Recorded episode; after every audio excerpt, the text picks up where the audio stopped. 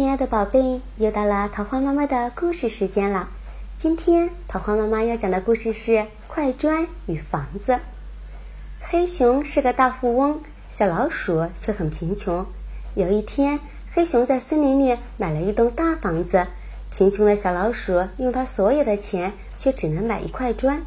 小老鼠对黑熊说：“现在我已经有一块砖了，以后我的房子就在就建在你的房子旁边。”黑熊听了，哈哈大笑：“真可笑呀！你只有一块砖，怎么建房子呢？”小老鼠却说：“只要勤劳工作，砖头就会慢慢增加的。”那之后，小老鼠每天都辛勤工作，努力的攒钱；黑熊却每天大吃大喝，胡乱花钱。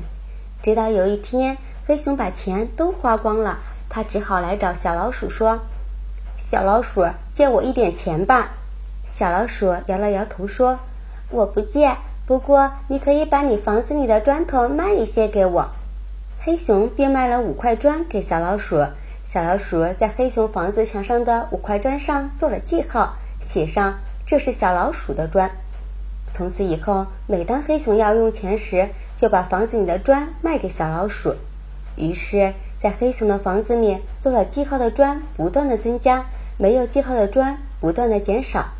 终于有一天，房子里的每一块砖都标上了记号，黑熊只好搬出去。这栋房子成了小老鼠的家。小老鼠把自己从前买的第一块砖送给黑熊，并说：“好好劳动吧，有了第一块砖，慢慢积攒，你也会有房子的。”亲爱的宝贝，桃花妈妈想对你说，小老鼠每天都在积累砖头，最终得到了大房子。黑熊却因为懒惰，每天都在失去砖头，最后终于身无分文。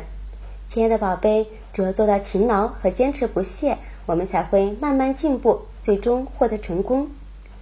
亲爱的宝贝，晚安。